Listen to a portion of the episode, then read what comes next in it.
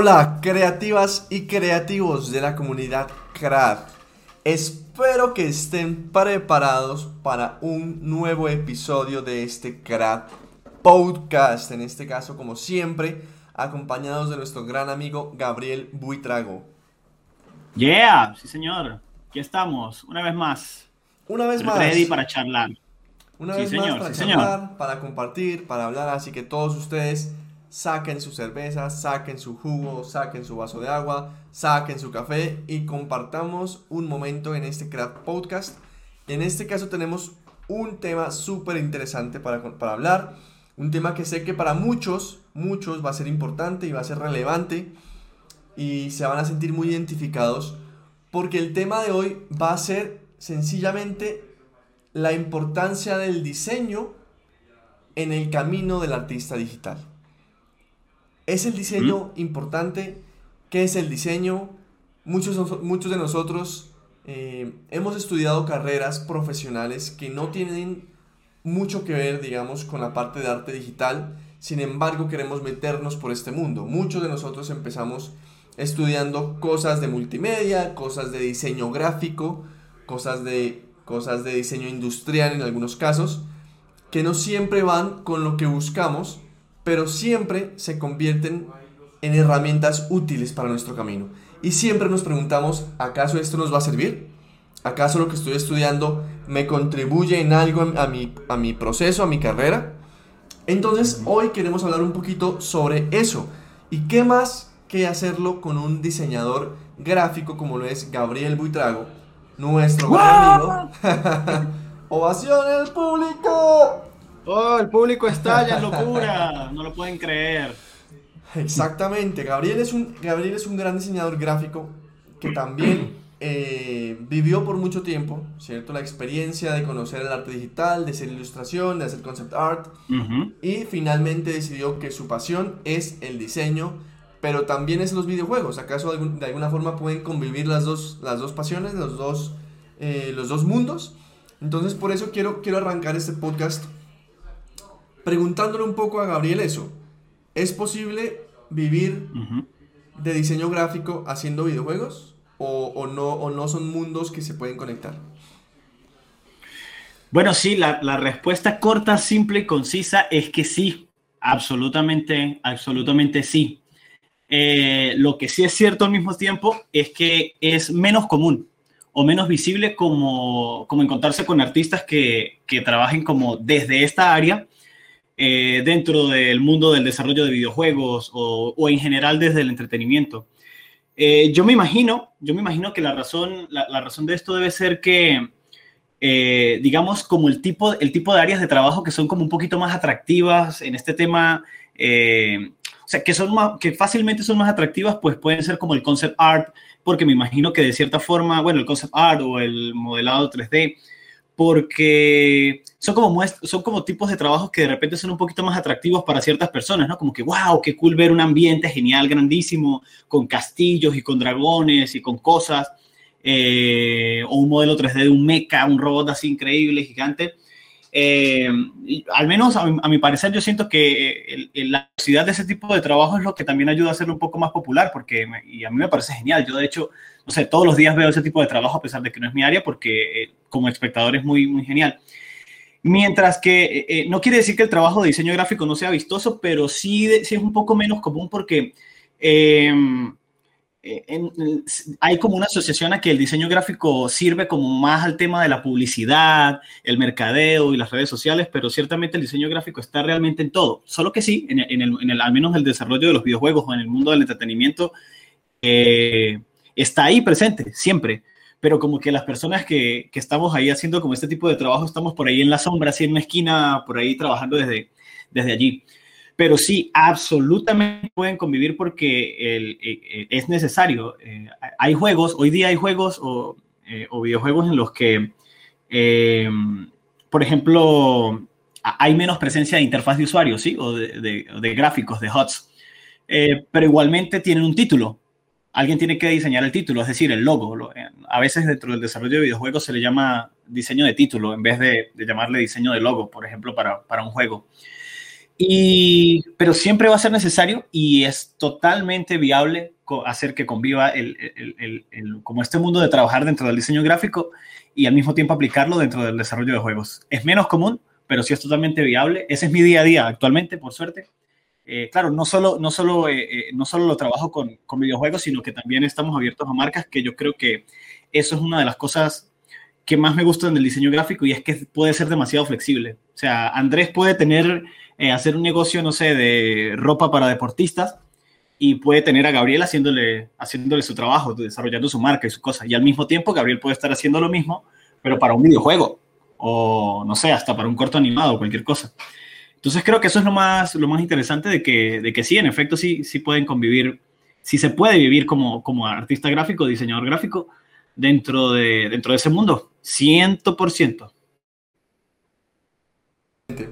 Excelente, Gabriel, me parece, me parece muy buena, muy buena explicación y, y un poco la, la experiencia, porque todos a veces estudiamos una carrera profesional y no le vemos como la salida adecuada y no le vemos cómo podemos como meternos en ese mundo que nos apasiona estudiando lo que estudiamos.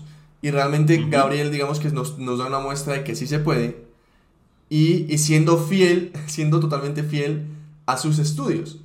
Por ejemplo, sí, yo recuerdo mucho también el podcast o el Craft Live que tenemos con Eduardo Peña, eh, que él justamente nos comentaba que él estudió diseño gráfico en Colombia y que él lo ejerció por mucho tiempo y siente que siendo ahora, digamos, artista digital y artista conceptual para grandes eh, estudios de cine, el diseño gráfico le enseñó mucho de lo que él sabe en este momento y le dio muchas bases que le ayudan hasta hoy en día a hacer lo que hace, ¿sí? Incluso hacer entrenamiento, incluso tiene un curso en doméstica basado en diseño. O sea, siendo, siendo artista conceptual, el diseño gráfico es lo que le da toda, digamos, la base para que él pueda ejercer. Entonces, es muy chévere escucharlos a ustedes como diseñadores gráficos, cómo puede ser importante, digamos, esta carrera en el mundo del artista o en el mundo del arte digital, digamos. Sí, sí, correcto. Y, y claro, dentro, de, dentro del mundo del, del desarrollo de arte digital, eh, digamos que hay como pequeñas subdivisiones de lo que hace alguien que tiene fundamentos en diseño gráfico, porque hay algunas personas que deciden irse eh, como por el diseño de, eh, por el arte de, de, user interface, ¿no? Como de interfaces de usuario. hay personas que deciden irse por esa área en específico y entonces ya no son, ya pueden no ser solicitados como diseñadores gráficos, sino como artistas de UI, ¿sí? Artistas de interfaz de usuario. como también hay otro rol con el que se, con el que se interpreta. De hecho, yo, yo, he, estado en, en, en, algunos proyectos de juegos eh, bajo el nombre de este rol, no como diseñador gráfico. De hecho, es muy raro. Creo que es raro que en, un, un, proyecto, en un proyecto de al menos de desarrollo de videojuegos, eh, uno sea mencionado como diseñador gráfico, sino más como artista 2D. En, algunos casos, eh, porque sí, el artista 2D involucra también la creación de estos gráficos, eh, por ejemplo, si un juego necesita tener como unos logos adentro, sí, logos ficticios o, marcas ficticias, esto para, para, para, usualmente esto entra dentro del, dentro del mundo del 2D art, del arte 2D. Entonces, digamos que hay como varias, varias áreas por las cuales se puede ir, eh, pero, pero siempre todo gira en torno a ese conocimiento del que Andrés habla, que, que Eduardo Peña mencionaba, claro. Eh, y es porque esos fundamentos artísticos son los mismos tanto en el diseño gráfico como para hacer cualquier cosa. Eh, una buena composición, eh, el balance, la forma en la que se utiliza el color, en fin, solamente que se, estos tipos de principios se, se, utilizan de forma diferente en estas áreas, ¿no? Diferente a la ilustración o a la, pintura digital o el modelado 3D. se aplica de forma diferente que en el diseño gráfico, pero igualmente los, los, los mismos principios siguen siendo, sea, siempre van a ser igual de útiles, siempre. Excelente, me parece muy bien. Y justamente quiero que empecemos un poco nuestra charla también por la parte inicial, es decir, muchas personas tienen duda de realmente qué es el diseño, ¿sí? Y cómo el diseño se diferencia, por ejemplo, del arte, cómo se diferencia del dibujo, cómo se diferencia de la ilustración. Yo creo que hay muchas personas que tienen dudas en eso. De hecho, yo les, les comento a todos y también a Gabriel, justamente con, cuando empezamos todo este cuento de Kerat con Gabriel, le comentaba que yo estaba haciendo una investigación sobre ilustración y tengo un artículo de investigación ya publicado sobre ¿qué es la ilustración? Y hablo un poco de cómo se diferencia del arte, por ejemplo, un poquito del diseño, un poquito del dibujo, como para que tengamos un poco de claridad en ese aspecto.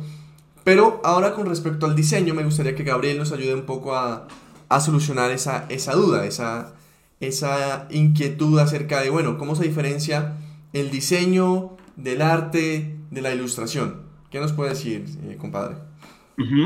Claro, desde, desde el punto de vista del, digamos, como del, diseño gráfico, es porque esencialmente se, le suele relacionar más como con la creación de productos o servicios. Sí, e, e, e, es, lo común. Mientras que el, tema del arte digital eh, tiene, tiene como un enfoque, o sea, el arte digital en general, como digamos, eh, como decir el arte conceptual, el 3D, eh, esto, suele estar como ya asociado por naturaleza más con, con, el, con, el, mundo del entretenimiento. Y es porque allí es donde ese servicio es como más requerido, ahí, hay mayor demanda de ese, por ese servicio. Entonces, a mi parecer, yo creo que pueden haber muchísimas interpretaciones de esto, de, de, cuáles pueden ser las diferencias esenciales. Eh, yo simplemente en, en, el asunto del diseño gráfico, eh, se trata más de la idea que está detrás del trabajo que se ve. Eh, se trata más de eso que, de lo que literalmente se está viendo. Obviamente siempre se quiere como desarrollar algo que estéticamente sea muy correcto y que sea potente, que pueda vender, eh, independientemente de cuál sea la necesidad. Pero, pero una de las cosas que, otra de las cosas que también me gusta muchísimo del diseño es que mucha, la, parte, la mayor parte del trabajo en en el diseño gráfico yo siento que se resuelve pensando porque normalmente son como soluciones, eh, es como, no, tengo la chispa, listo, esta es la idea. Y, yo he resuelto ideas de trabajos, eh, como importantes, no sé, estando en el baño o algo así, en, algún momento así eh, cualquiera, ¿sí? Como que, ¿por qué? Porque simplemente era, era cuestión de obtener como una idea y luego ejecutarla. Entonces, en, en, el caso del diseño, tener la idea, yo siento que la mayoría de veces encontrar el, el concepto o esa idea detrás, hacer que sea muy buena, es como el 70 o 80% del trabajo. Ya la ejecución de sentarse en cualquier software y terminar de ejecutar el trabajo ya se vuelve como algo que eh, ya está entendido. Es un proceso que ya se conoce. Entonces, eh, mientras que yo siento que eh, en otro tipo, en, el mundo del concept art, del 3D y todo esto, la ejecución de la obra, sí, el tema, lo visual, obviamente hay ideas y hay conceptos, que, porque esas imágenes están hechas para comunicar, son diseño igualmente. ¿Por qué? Es diseño porque quiere comunicar algo, quiere transmitir una cosa. Es decir, tiene una función. Pero en esos casos, digamos que las cosas pueden quedar como muy claras allí sobre lo que estoy viendo. Yo veo una ilustración y de inmediato, eh, si es una ilustración comercial o de algún producto, algún juego, yo debería como sin ningún problema de entender lo que me quiere comunicar si esa es su función. pero digamos que no deberían, no deberían haber ideas como muy profundas o tal vez muy rebuscadas. Entonces, yo siento que el diseño gráfico se abre un poco a la abstracción, como a, profundizar un poco en esas cosas, como ver un gráfico y de repente, eh, eh, o sea, de forma muy criolla, de forma muy nuestra, diríamos que es como que podemos, podemos irnos como un poquito más, más locos, ¿sí? Como pensar de una forma un poco más abstracta. Y mm, esa sería una, de, las, de, las diferencias fundamentales que yo siento que hay em, entre, entre, estos, entre estas áreas que obviamente, obviamente no hace ninguna mejor ni más divertida que la otra, sino que simplemente es cuestión de entender que cada una tiene una, una función diferente. Y, y, yo siento, yo siento que eso, que, que, las personas escogen como sus áreas de trabajo de acuerdo a su personalidad. Y, y en mi caso, y, y, en mi caso lo que a mí me gusta mucho literal sentarme como a pensar y darle vueltas, como darle vueltas a una idea, pensar mucho en cómo las personas la van a percibir como, como, si, como si fuese, como si se tratara de armar una estrategia. A mí me gusta mucho trabajar de esa forma, como con pasos pequeños, planeando que esta cosa haga tal, como mucha planificación. Y el diseño se presta para eso, justamente. Excelente, excelente. Y algo, algo que mencionó Gabriel justamente hace un momento fue la comunicación, la importancia y eso, y eso, que, eso lo tengo claro, digamos, desde este punto de vista de la diferencia del diseño, arte e ilustración. La comunicación. La comunicación es base del diseño y también es base de la ilustración. Quieren ustedes, a través de sus, de sus creaciones, comentar algo, dar una, dar una idea, eh, comunicar, eh, tratar de influir, incluso a veces, dar una información. Me acuerdo que alguna vez Gabriel me mencionaba que la, importancia, la diferencia principal es la utilidad, ¿cierto? El diseño es útil y creo que esa, esa, frase me cambió a mí la vida en ese momento porque decía que el diseño es útil. Todo lo que hacemos en diseño, cada uno de los aspectos, ¿sí? Es porque tiene una utilidad. Si no tiene una utilidad, una utilidad no se pone. Eso a mí me despertó, me cambió un poco la, percepción que tenía sobre lo que era el diseño gráfico, porque yo pensaba que simplemente era lo que acaba de decir hace, hace un momento Gabriel, de que se vea bonito y ya, que venda y ya, pero realmente es como la idea detrás, ¿no? Lo que acaba de mencionar aquí Gabriel, me parece chévere eso. ¿Qué, ¿Qué busca comunicar el diseño? ¿Cuál es la utilidad del diseño? ¿Cuál es la importancia de que, de que cada elemento tenga su utilidad, por ejemplo? Bueno, e, eso depende de la función que se le quiera dar. Yo, siento que por eso mismo me, mencionaba como que el diseño está abierto a tantas posibilidades, tantísimas, de trabajar con cualquier, casi con cualquier cosa. Creo que, no sé, Andrés trate de pensar como en algo en lo que no pueda trabajar alguien que sepa hacer diseño y creo que no se me ocurre nada realmente, o sea, como casi todo, lo que sea. Entonces, em, lo, que, lo que se busque comunicar eh, dentro del diseño, pues simplemente es como está atado a la necesidad, a, lo que se quiera hacer. Y, yo creo que por eso es natural que, haya una asociación tan, tan cerrada normalmente del diseño con la publicidad y con el mercadeo y con vender.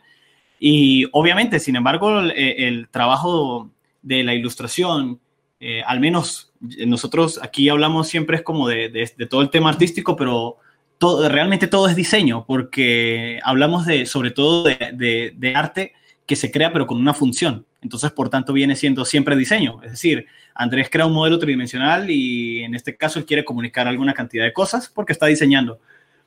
Pero no, digamos que no tocamos mucho el tema del arte que se hace por simplemente arte, ¿no? El arte no, no debe funcionar. el arte puro se supone que simplemente es y ya. Eh, ahí tenemos como la, la, diferencia esencial entre, entre arte y diseño. Y, mm, y, para el diseño gráfico, me parece que otra cosa muy interesante es que por ser tan flexible y por, por, permitir como trabajar y relacionarse como con tantos tipos de, no sé, estudios, compañías, marcas o cosas, también es muy, es muy, es, es muy viable colocar firma personal en el trabajo. Eh, eh, lo que decía Andrés, eh, poner una idea, comunicar una idea, echarle un cuento a alguien o si, si, si, algo me molesta, pues lo muestro a través de eso. Si algo me gusta, lo muestro a través de eso.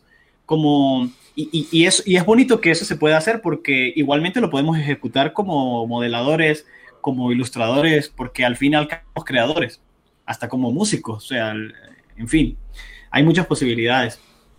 Eh, si me pregunto en términos generales, eh, yo diría que el diseño siempre debería ser, eh, debería hacer pensar, debería, no debería ser tan evidente. Eh, si, un trabajo, de, si una pieza, digamos, un desarrollo de marca, un diseño de marca o algo así, si, lo pudiésemos comparar a una película, eh, yo prefiero verlo como que debería ser una película interesante. No debería ser una película de la cual yo sepa cómo va, cómo va a terminar, ¿no? Como uno de esos, digamos, una, una película enlatada de Hollywood como es una película enlatada de Hollywood. Empieza la película y cuando empezamos a ver la película tenemos los personajes de siempre.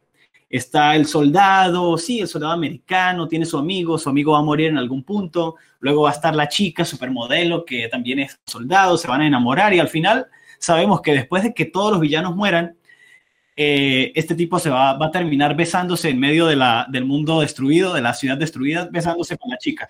Sí, e, es, como esto, eso, eso sería un formato de Hollywood. Entonces, eh, en, los proyectos de diseño, eh, yo siempre trato de que sea una película, pero que sea una interesante, que no sea predecible, o sea, que haya, mm, como tratar de no decir todo de momento, a menos que ese sea el requerimiento del proyecto, ¿no? Si el proyecto lo requiere, bueno, eso ya, ya es indiferente, pero siempre y cuando yo pueda tener control de eso, eh, me gusta hacer que el espectador tenga que poner algo de sí, pensar o, que, o que lo que está viendo deje preguntas, que luego puedan ser respondidas, por supuesto. Eh, pero sí como hacer que, que, sea más interesante para, para, para, la persona al verlo, que se pregunte, que se cuestione por qué esto es así, qué, qué interesante, como quisiera ver más. Eso, en resumidas cuentas, creo que es como la, la, la, mejor forma en la que yo podría hacer, eh, como explicar ese acercamiento que me gusta que tenga el diseño, como que comunique eso, generar interés, o sea, como una película, una película de la cual no sabemos, como una película en la que no sabemos qué va a suceder, ¿como en cuál? Paprika. No, no, intriga, que algo que genere intriga. Ah, intriga. Entendí que Paprika por la película. La, película está buena, ¿no? ¿Cuál es la, película Paprika? Sí. ¿Existe? ¿Existe? Brutal, sí, claro, claro. Existe, por supuesto. Yo no sabía. Pero sí, sí, sí. Y sí, en fin, yo pienso eso. el, el, buen diseño, el, buen diseño, en el caso del diseño gráfico, debería ser, debería que provocar pensar. Genial, me encanta, me encanta esa forma, esa forma de verlo. Y aquí me gustaría, me gustaría también empezar a relacionar el diseño, ¿sí? Con todo lo que hemos hablado hasta ahora, con en lo específico del arte y la ilustración. ¿Qué pasa con esto? Yo, yo, yo hice otra investigación, ¿cierto? Sobre ilustración, pero esta vez hice una investigación sobre tipos de ilustración. Ok. Y lo interesante de esto es que Gabriel menciona un punto interesante y aquí me gustaría... Esto es el debate, lo, lo chévere del debate hace una especie de diferenciación.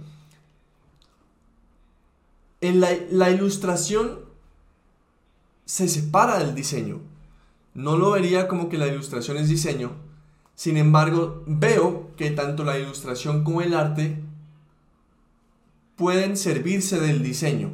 O sea, la utilidad del diseño en el arte y en la ilustración es indiscutible porque toda, digamos que toda su capacidad de creación y de, generar esa comunicación y del uso de elementos, em, digamos, de manera apropiada en la composición, son base fundamental para, crear cualquier tipo de obra, tanto de arte como de ilustración. Ya sabemos, como, dice, como dijo Gabriel, que el arte no tiene una utilidad como tal, ¿sí? el arte se hace porque, no sé, la cosmología del artista y bueno, solamente busca cómo expresar su, forma de pensar, pero realmente el arte en sí no tiene una utilidad definida, ¿cierto? Pero la ilustración, la ilustración sí tiene una utilidad, la ilustración sí busca comunicar, la ilustración busca presentar ideas, busca eh, transmitir ideas, busca generar una reacción en el público, busca generar, eh, y muchas veces, como decía Gabriel, esa intriga también entonces es interesante porque llegamos a un punto en el que el diseño y la ilustración van por un mismo camino, pero en cierto punto se, se separan. ¿sí? La ilustración, y la ilustración me gusta mucho porque la ilustración va tanto con el diseño como con el arte. También van muy unidos y llega un punto en el que se separan. Pero realmente la ilustración busca, busca representar textos ¿sí? Y se sirve del diseño, se sirve de los elementos de diseño para poder hacer esa representación de manera eficiente, dar la comunicación, exacto, dar la comunicación de manera eficiente, pero también se sirve del arte para utilizar todas las técnicas artísticas en esa creación, en esa comunicación. Entonces es súper interesante, digamos, este tema. Y aquí me gustaría que, que, hablemos un poquito más de la parte de los fundamentos, de esa, frase que siempre mencionamos, obviamente los fundamentos artísticos como tal no son los mismos fundamentos de diseño, pero como acabo de mencionar, el, el, arte y la ilustración se sirven del diseño. ¿sí? Y yo veo mucho el arte, como lo mencionaba Gabriel, que, el arte, que los artistas digitales, el concept art, todo eso, va como al, al entretenimiento. En esta tipología que realicé de la investigación de la ilustración, yo ponía al arte conceptual dentro de un tipo de ilustración. ¿Y por qué? Porque la ilustración busca dar información, busca representar textos, ideas o conceptos. Y un arte conceptual realmente es una representación de una idea que, que alguien les dio. Por ejemplo, el director quiere hacer esto, esto, esto. Ese es el texto.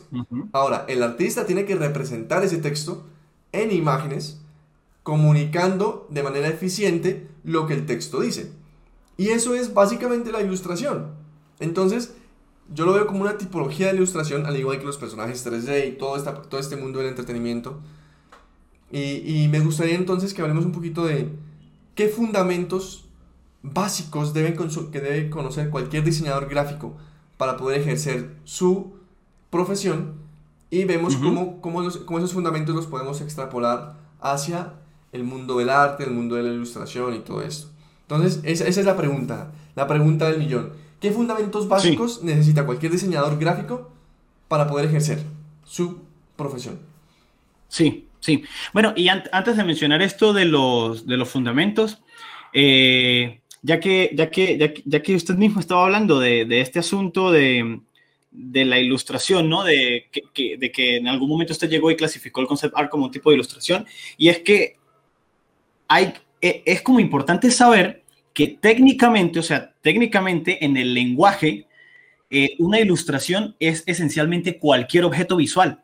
Lo que pasa es que la palabra ilustración o el término ilustración eh, dentro del mundo del arte digital nosotros lo tenemos obviamente entendido con el acto de crear imágenes eh, bidimensionales, pero como, eh, digamos, como con un contenido más, no, sabría cómo decirlo, como más ilustrativo o más complejo, ¿sí? O sea, que los aparta ya de lo que sería un gráfico. Normalmente hablamos de los gráficos como objetos visuales bidimensionales que son como un poco más sencillos y nos referimos a ilustración como a todo eso que se siente más como una ilustración, como un personaje, como un paisaje o como esto. Pero técnicamente, un logo, por ejemplo, es una ilustración, ¿sí? Porque es una ilustración que representa una idea. Como objeto gráfico, y según, la, y según nuestra lengua, la ilustración, cualquier objeto, cualquier objeto bidimensional es una ilustración. Entonces, sí, básicamente todo lo que hacemos son ilustraciones, porque incluso un modelo 3D, porque si, si Andrés, si Andrés renderiza un modelo tridimensional, va a terminar con una imagen, ¿sí? Cuando lo renderice el producto técnico, lo que yo voy a ver ahí es una imagen bidimensional y por tanto es una se puede considerar una ilustración. Em, solamente quería mencionar eso como para, para, para, hablar como un poquito del contexto del término, ¿no? Como técnicamente se utiliza y, pero como, como nosotros actualmente lo interpretamos.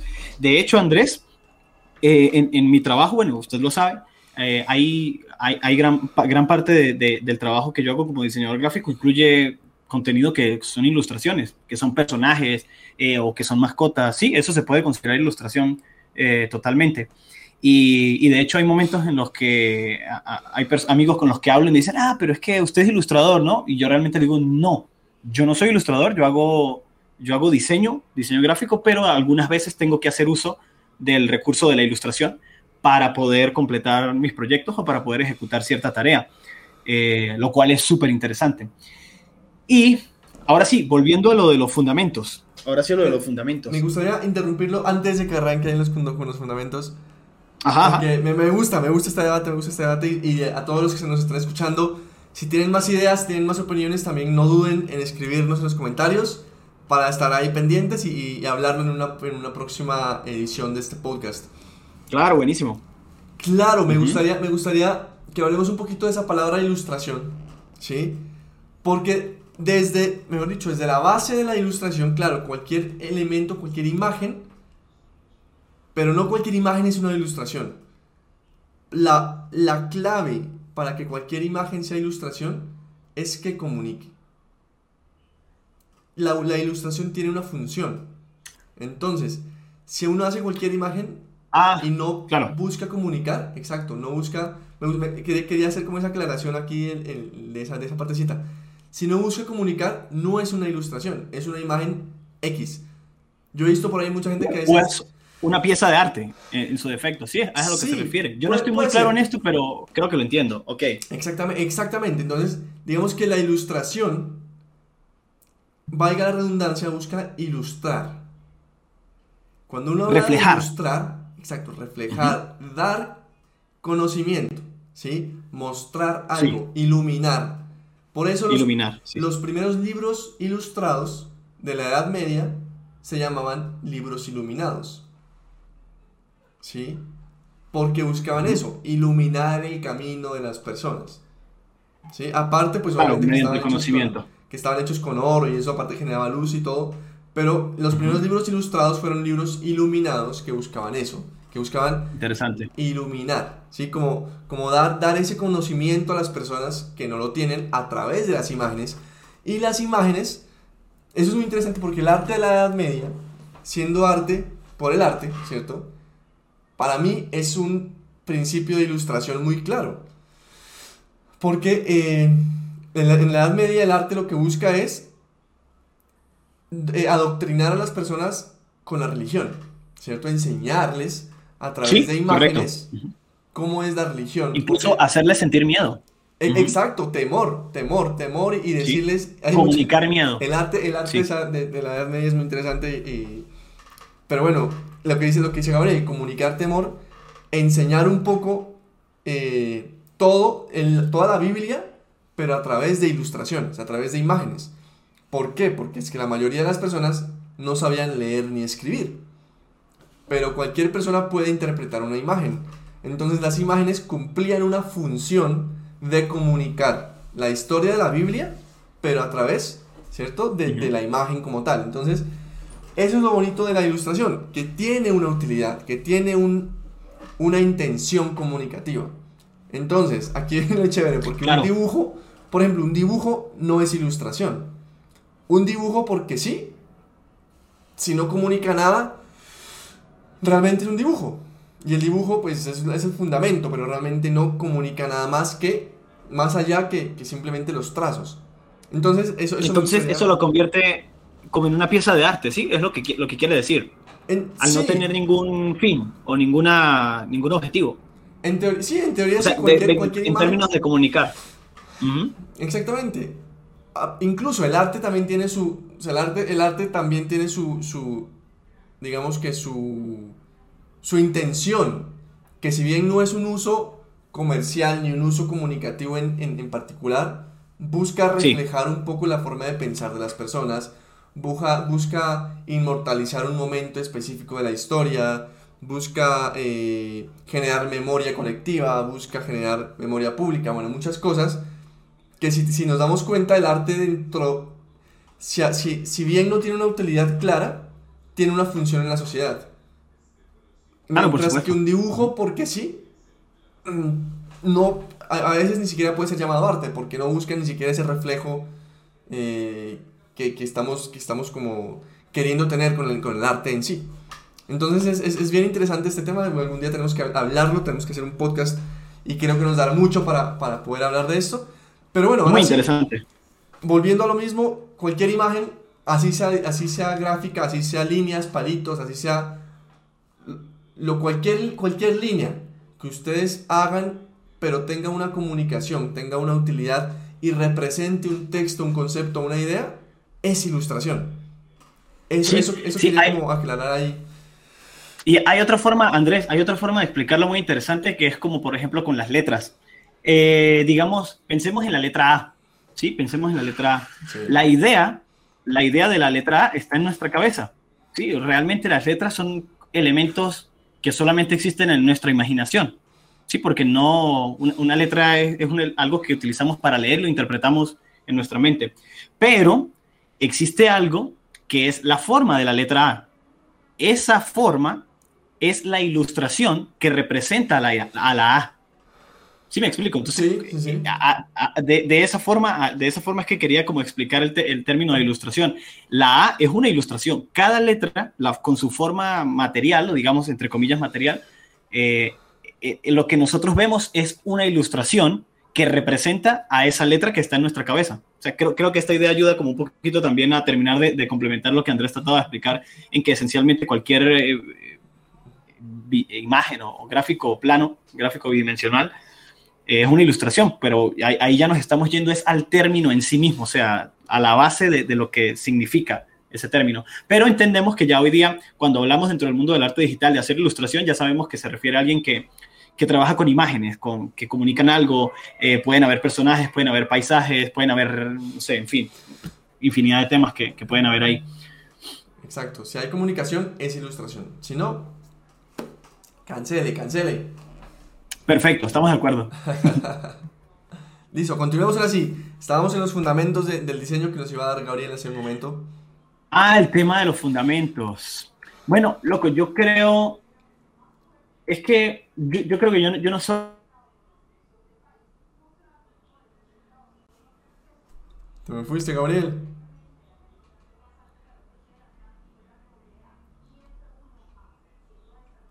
Bueno, amigos, tenemos un poco de problemas técnicos acá con nuestro amigo Gabriel. No sé qué sucedió.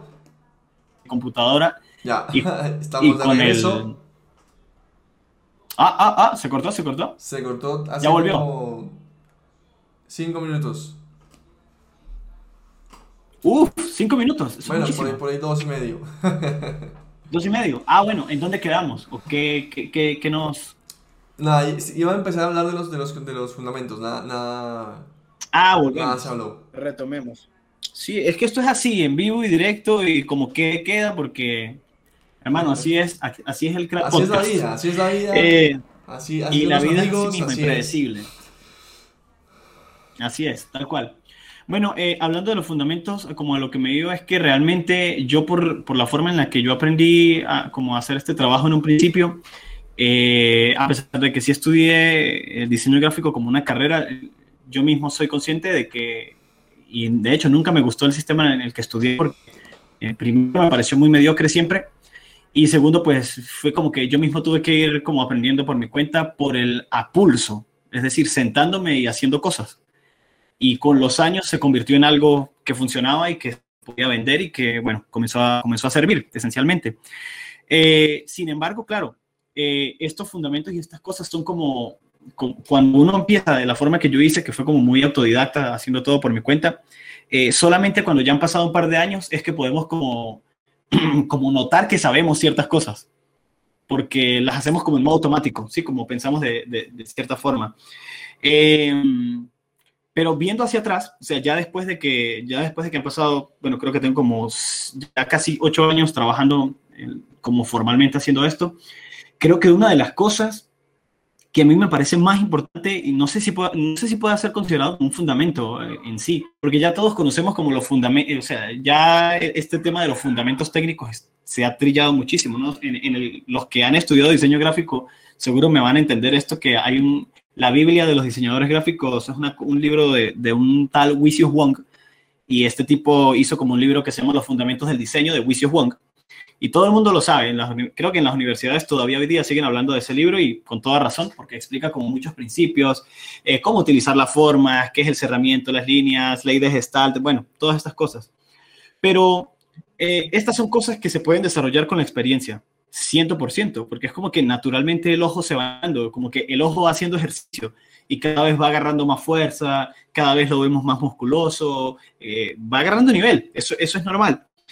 Eh, pero viendo hacia atrás, una de las cosas que yo diría que más, más puedo destacar o, más, o, lo, con lo que más trataría de comunicarle a alguien que esté como en el mundo del diseño o empezando, eh, sería entender sobre los estilos. O sea, entender cómo, acercarse a cierto proyecto o a cierto trabajo. O sea, poder ver, poder ver lo que se está creando y decir, tener el criterio de decir, eh, no, esto está, eh, no, no, se siente bien. Sí, es como, decir el, el, olor del diseño, eh, el, a qué huele, a qué se siente, qué, me inspira. Y esto es un poquito abstracto de cierta forma porque se puede interpretar de, de, varias maneras o alguien podría decir, no, de repente esto es muy subjetivo. Sí, Andrés me puede decir, pero loco, esto, ¿cómo así que cómo huele? Pero simplemente es como algo que se siente. Eh, hay veces que e, es como identificar un trabajo y, es como ver, ver algún tipo de gráfico o ver una marca y decir, uff, siento, que hay algo que no, no lo siento. Sí, como que cuando simplemente no, no, no, da, no hace clic. Pero cuando vemos algo increíble, algo potente, de una vez es todo lo contrario. A, veces incluso como espectadores no lo sabemos explicar. Simplemente vemos algo y, y es, y se siente muy bien. Y creo que eso es lo que más, tarda, lo que, lo que más se tarda en desarrollar en el diseño gráfico y yo creo que es una de las cosas más importantes. Es como el tacto para saber escoger o saber, eh, saber discernir cuando algo realmente huele bien o, inspira algo, algo, que, algo que sí tiene coherencia. Em, yo, yo pienso que esa es una de las cosas más difíciles, pero, pero que también es, bueno, eh, es importante desarrollar. ¿Y cómo se puede desarrollar eso? Pues una de las formas eh, es igual que para los artistas 3D o para los concept artists, es ver mucho material. Eh, lo que llamarían, ¿cómo es Andrés? se, me, se me olvidó este término, librería visual. Hay un término, ¿no? Muy utilizado en el, Sí, referencias. biblioteca visual, biblioteca visual, que es llenarse biblioteca visual. Llenarse de muchas referencias para poder llenar esa biblioteca visual y después, el momento que uno quiera crear, ya tiene referentes. Pero si uno no mira nada, no mira referentes, pues no tiene nada en la cabeza. Exacto. Nada. Eh, exactamente, exactamente. Es como, como alguien que quiera hablar de películas, pero no vea mucho películas. Entonces, ¿de qué va a hablar cuando, cuando entra en una conversación de, de películas? Eh, pasa algo similar y en el caso del diseño es como ver mucho, o sea, ver y, y no para copiar, sino para entender. Entender que, cómo, cómo, lo hacen los grandes, cómo lo hacen las personas que admiramos o cómo lo hace alguien no sé dónde. Y yo creo que ese es un, ese es un primer buen paso para un primer buen fundamento, el, eh, y ese, por eso digo, no sé, Andrés me puede corregir, yo no sé si eso puede ser siquiera considerado un fundamento, pero tal vez sí algo fundamental, eh, desarrollar el tacto para, para, identificar, para identificar cuando estamos haciendo algo, cuando algo que estamos haciendo está por el camino correcto y no por ese camino, eh, ese, ese, camino como de que se puede ir por el, por el barranco. Y otro, aparte de este, creo una, que otro que, otro que se me ocurre. Yo, una habilidad eh, una habilidad tal vez. Yo creo que es una habilidad que toca desarrollar para ejercer, digamos, eh, la disciplina o la profesión o, o, o, el área en específico. Claro, claro. Y el segundo, el, seg el segundo punto que yo mencionaría es definitivamente, y ese, ese también es uno que cuando uno mira hacia atrás es como que, wow, qué, qué loco, Sie siempre pasa. Eh, entre, como que entre más uno se desarrolla como como trabajando dentro del mundo del diseño gráfico, uno se da cuenta que con el tiempo uno se preocupa más por se preocupa más por quitar cosas que por agregar cosas a lo que sea que haga. Es increíble, es increíble. Es como que, por ejemplo, yo veo mi propio, mi, mi propio, no sé, currículum de cuando estaba en, el, no sé, en el 2013, cuando estaba por ahí como empezando. Y eso, mi currículum loco metía, no, que tengo que hacer que este gráfico, que la foto que yo hago, que tal, estos colores, necesito llamar la atención y marcar. Y entre más pasa el tiempo, o sea, entre más se aprende, entre más se va avanzando, es como que cada vez era, cada vez iba quitando más cosas. Y hoy día todavía sigo quitando cosas. Es como, ah, no, esto ya no, ya no hace falta. Entonces pareciera que el desarrollo de, de, de el, como que el desarrollo del conocimiento dentro del mundo del diseño gráfico orienta más a saber qué cosas quitar que a qué cosas añadir. No sé si, si eso se explica bien, pero el, como a, al menos a mí me ha, me ha pasado así. Como, como menos sí, es más, o sea, como simplificar formas, como encontrar la base. Que evité decir, evité decir menos es más porque eso, eso está entre y puede, aplicarse en muchas cosas. Sí, por supuesto. O sea, si, logramos hacer algo lo suficientemente sofisticado como para que con poco comunique mucho, genial. Pero, me voy más es como a, como, yo creo que es más una forma de pensar que una forma de ejecutar las cosas. Es como que simplemente eh, yo diga, bueno, en esta portada voy a poner este gráfico en el, medio, ¿sí? Entonces muchas veces yo me he visto en la situación en la que, loco, pero esto le hace falta algo y muchas veces me he dado cuenta de que no le hacía falta nada, que simplemente era mi yo queriendo poner cosas más, el yo, el yo que simplemente quería poner algo más. Claro, puede depender de la situación, esto puede variar mucho, pero el punto que quiero hacer es que como que entre más se desarrolla uno como diseñador gráfico, pareciera que todo apunta más siempre a, a reducir la cantidad de cosas que, que utilizo, o sea, como ser conciso, como solamente lo que necesito y ya, lo que necesito decir y nada más.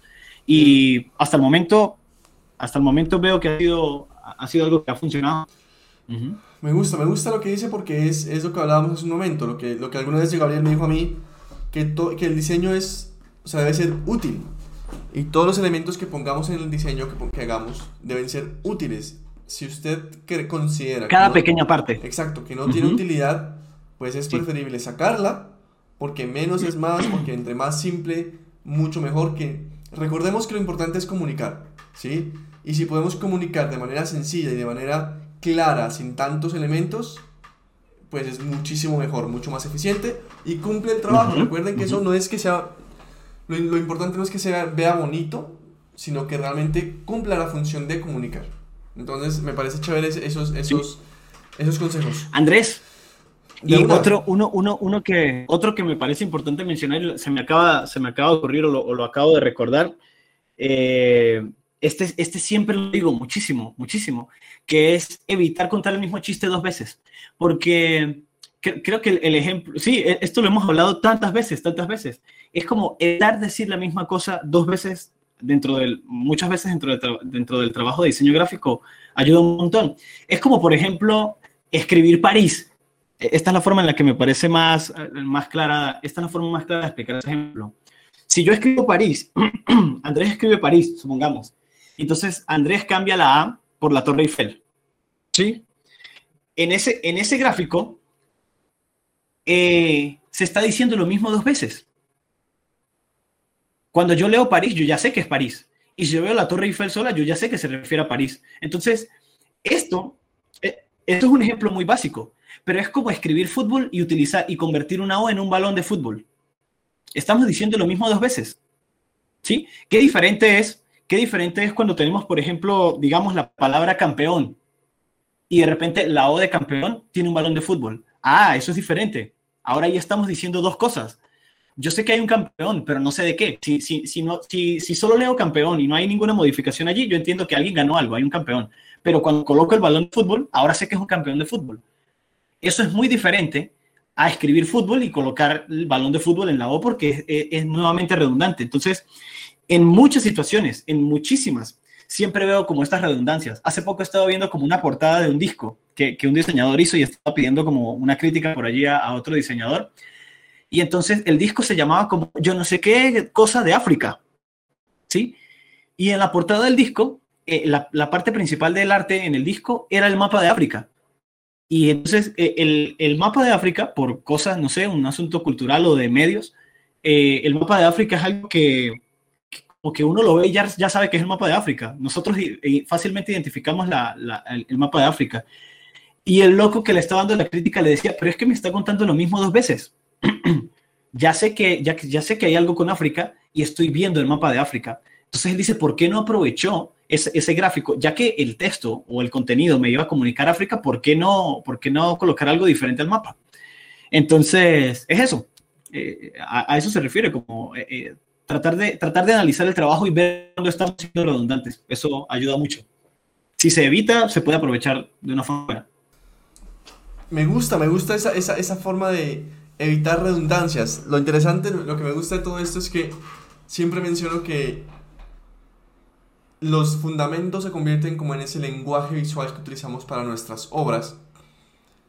Y si se dan cuenta, al igual que lo que menciona Gabriel, de no tener, de no decir lo mismo dos veces, en la misma frase por lo menos, a nivel de comunicación oral y, y, y escrita, por ejemplo, se dice lo mismo, ¿cierto? Evitar decirlo, evitar repetir palabras, evitar decir lo mismo, evitar redundancias. Pero miren que lo mismo se puede aplicar a nivel gráfico, a nivel de ilustración, a nivel de, a nivel de un diseño gráfico, a nivel de, de imagen. Si una imagen cumple con los fundamentos y cumple un poco con ese lenguaje visual para comunicar, entre más simple y más eficiente sea, mucho mejor. Evitando redundancias, evitando repetir palabras en la misma frase, que suene recargado, bueno, ustedes comprenden, y se puede, se puede hacer esa, ese como símil, ¿no? Esa comparación entre el lenguaje verbal y escrito con este lenguaje visual que utilizamos para el diseño gráfico, la ilustración o el arte en específico. Entonces, me encanta, me encanta eso. Me gustaría que revisemos un poquito también otros temas como por ejemplo el color. Yo sé, yo, y todos ya saben por, por los, nuestros podcasts, que para mí fue siempre un lío entender el color. Hoy en día lo entiendo ah. con mayor facilidad, pero estoy seguro, segurísimo, que el diseño, que perdón, que el color aplicado al diseño varía con respecto al color aplicado al arte o a la ilustración. Eso me gustaría que nos ayude a Gabriel un poquito aquí a, a solucionar esa parte. El color, ¿cómo, cómo aplicar el color? ¿Cómo, ¿Cómo, el color qué tan importante es a nivel de diseño gráfico? ¿El color importa, no importa? ¿Qué, qué, qué técnicas utiliza Gabriel para utilizar color? Eh, en, en, este, en este campo, pues.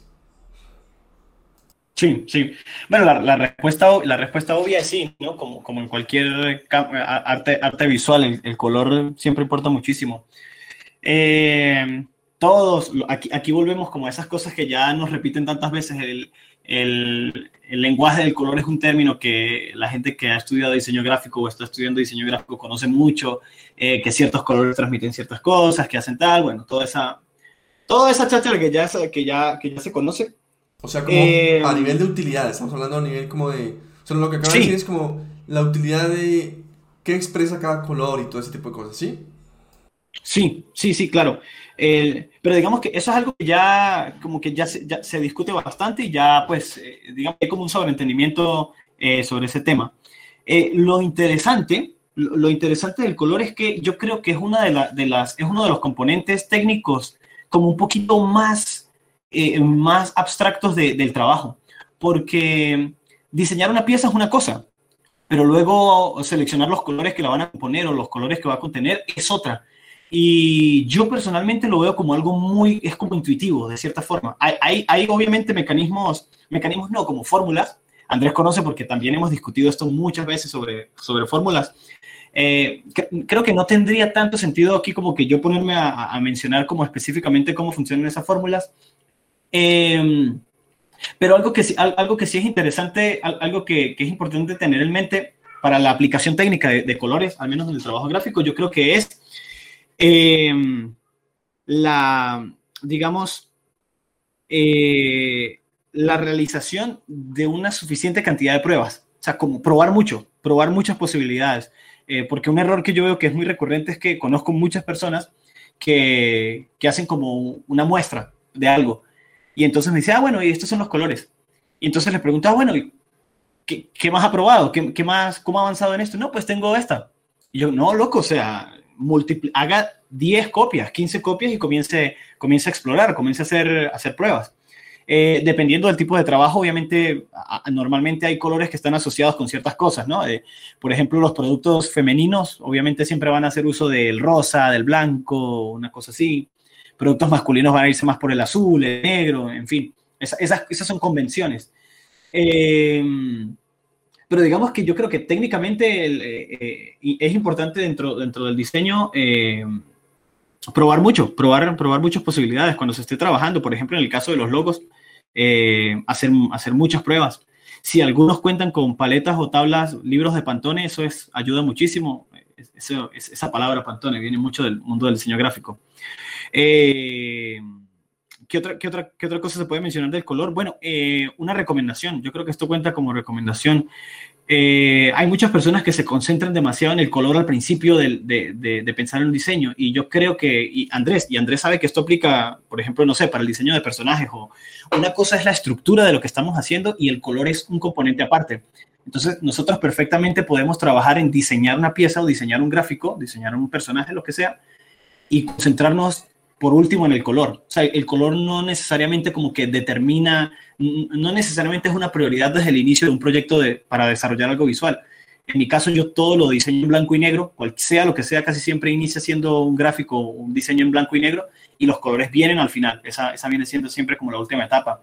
Y Andrés sabe, Andrés conoce muchos artistas que también trabajan empezando sus aspectos o sus personajes en blanco y negro, porque ellos saben que no quieren concentrarse en ese aspecto, porque saben que es algo que se puede que es como parte de, se acerca un poquito más a la fase final del desarrollo de, de, un diseño.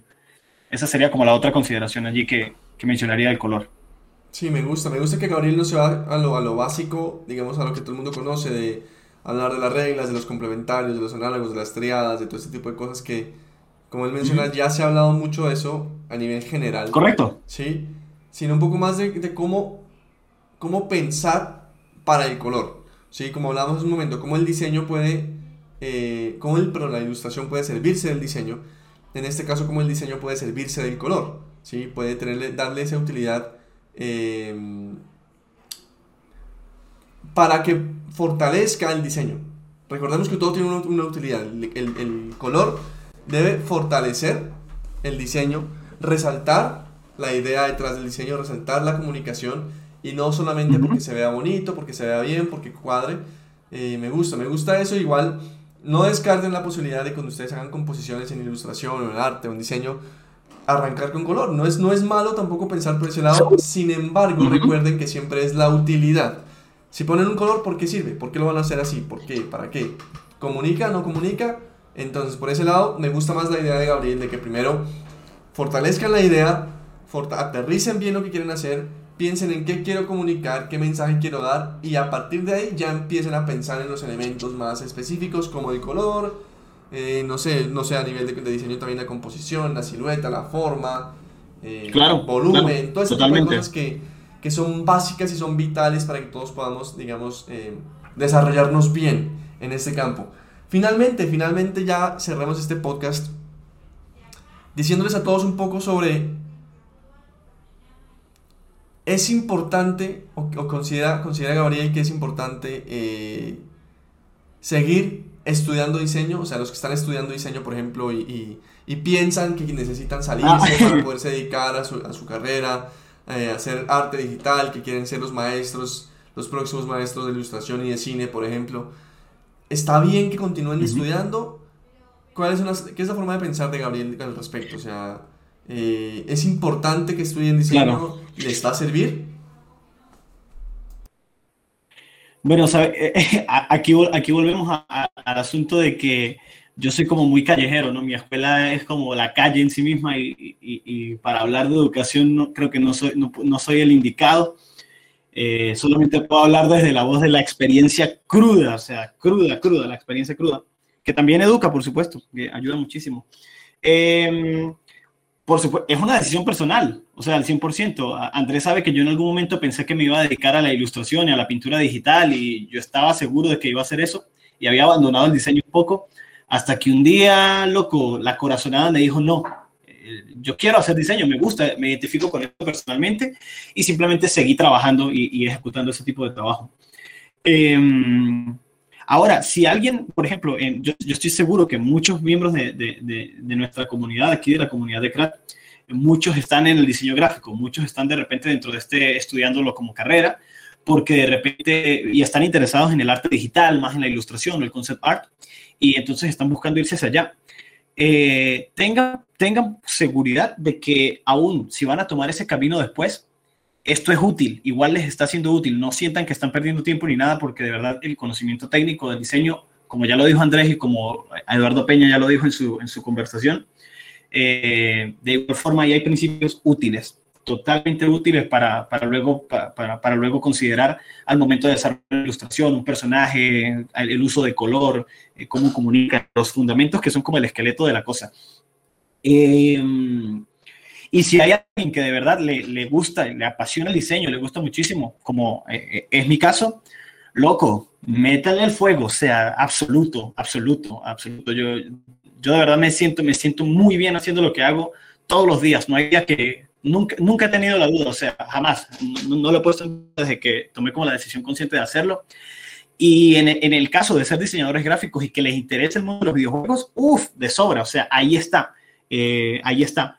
¿Cuál es la mejor forma? Una, una, recomendación que daría aquí, la mejor forma de aparecer, así fue como lo hice yo, escribiendo correos y diciéndole a la gente, aquí estoy, yo hago esto, y créanme que si, si, si ustedes, eh, por ejemplo, llegan a, a, escribirle al director de algún juego que les guste o a un estudio o a una cosa, una ventaja, creo que esto se puede considerar ventaja, que tenemos los que nos dedicamos al diseño gráfico y que le apuntamos a este mundo de, del diseño de videojuegos o el desarrollo, tenemos la ventaja de que somos pocos los que estamos eh, girando como alrededor de esto. Entonces, eh, digamos que cuando enviamos un mensaje eh, ofreciendo nuestro trabajo como diseñadores gráficos o como artistas 2D para hacer la marca de un videojuego, el título, logo, gráficos, lo que sea, somos menos. Entonces, por tanto, hay como un poquito más de posibilidades para, o sea, digamos que puede ser más oportuno nuestro mensaje o nuestro, sí, el mensaje que queramos transmitir, o sea, nuestra presentación puede ser muy oportuna para alguien porque somos pocos los que estamos por allí haciendo esto. Yo soy uno de esos que estoy siempre que veo un proyecto bueno o me ha pasado que me he encontrado eh, juegos o, estudios o gente que tiene como un logo que veo como flojo y literalmente lo hago, les escribo un correo, les digo, oh, loco, yo soy bueno haciendo esto, aquí estoy, si me necesitan, escríbanme. Muchas veces no me han respondido, como el 80%, pero el 20% de las respuestas han sido trabajos nuevos y me han ayudado a avanzar y a trabajar muchísimo, así que no se pierde nada. Entonces, la recomendación es, si quieren entrar en algún mundo en específico, simplemente contacten ese mundo, aparezcan de la nada, como fantasmas. Ya mencionamos esto en otro podcast y aquí lo volvemos a recalcar, lo importante de aparecer, hacer presencia, simplemente estar ahí. Eso es importantísimo. Y tengan por seguro que tarde o temprano va a comenzar a funcionar. Si de 100, no, si de 100 solamente responde uno, ya eso es ganancia. Ya ese uno vale por todas las, vale la pena por, por los 100 intentos anteriores, por los 99 intentos anteriores. Esa, esa sería la recomendación con la que, con la que cerraría. Me encanta, me encanta, me encanta esa recomendación. muchas personas a veces estudiamos cosas que creemos que no nos van a servir, digamos, para lo que queremos hacer. Pero yo siento que todo nos va a ayudar, o sea, todo nos enseña cosas diferentes. Por ejemplo, yo estudié ingeniería, que mucha gente dirá, bueno, la ingeniería está muy alejada de lo que, lo que es el arte digital, de lo que es este mundo del entretenimiento. Pero si uno se va realmente a pensar, la ingeniería es la base de todo el arte digital. O sea, lograr entender cómo funciona el software que ustedes utilizan todos los días, cómo funcionan los videojuegos, cómo funcionan los motores gráficos, cómo funciona por dentro los elementos 3D. Esa, ese conocimiento es un plus que tenemos los ingenieros sobre los demás en este mundo del arte digital. Entonces, si uno en vez de ver las desventajas que tienen el no, digamos, el no aprovechar el tiempo estudiando esas cosas, y ve más bien lo que está aprendiendo, cómo le va a servir para poder contribuir a ese mundo, pues es muy, muy útil, muy importante. Y lo que dice Gabriel, métanle ganas, sigan, sigan metiendo candela, ustedes pueden lograr lo, que, quieran. Si quieren ser diseñadores gráficos, pues no lo duden. Pueden entrar a este mundo también siendo diseñadores gráficos. Así que adelante, si quieren hacer ilustración, diseño, lo que necesiten y aparte estudiar otra cosa, no importa. Lo que dijo Eduardo Peña me gustó mucho. Él dijo, yo guardé mi sueño en una cajita. Estudió, fue profesor de diseño, hizo mil cosas más, pero siempre su sueño estaba guardado en la cajita. El día que decidió lanzarse, simplemente abrió la cajita. Y todo lo que aprendió mientras tanto en el camino, contribuyó, ¿cierto? Le dio un plus, le dio un conocimiento que él no se esperaba, ¿cierto? Que seguramente si hubiera estudiado ilustración directamente, no hubiera obtenido. Así que todo vale, vamos a meterle ganas aprovechen lo que estudiando, agradezcan, digamos, la oportunidad que tienen de estudiar, que todo sirve. Obviamente los que no estudian y los que no estudiaron y también yo, estudiamos, porque yo también tengo mi, eh, mi aprendizaje artístico, digamos, de, de manera empírico. Eh, es importante también, es válido, todo es válido, lo importante es que le metamos ganas y que trabajemos de manera diaria y constante en conseguir nuestros sueños. Así que chicos, de esta forma acabamos nuestro podcast. Quiero agradecerles a todos ustedes por conectarse, por seguirnos, por aguantarnos, por, por motivarse, por aprender con nosotros, por emborracharse. No, mentira, no. Pero por tomarse unos traguitos con nosotros, por trabajar con nosotros. Así que chicos, suscríbanse al canal, compartan, denle like y les queremos recordar que ya tenemos el podcast en Spotify. Así que todos pueden ir ya mismo, buscar Craft Podcast en Spotify, agregarlo a su lista y escucharnos desde ahí. Así que, Gabriel, nuevamente, mil gracias por acompañarnos. Estuvo muy bueno este podcast.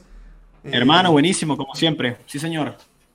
Como siempre, increíble, firme. Estaremos pendientes a hacer más contenido para ustedes, chicos. Vienen cosas impresionantes, sorpresas geniales. Así que para todos, chicos, un gran abrazo. Y nos vemos en el siguiente episodio de Crack Podcast. Así que, chicos, chao, chao. Bye, bye. Bye, bye.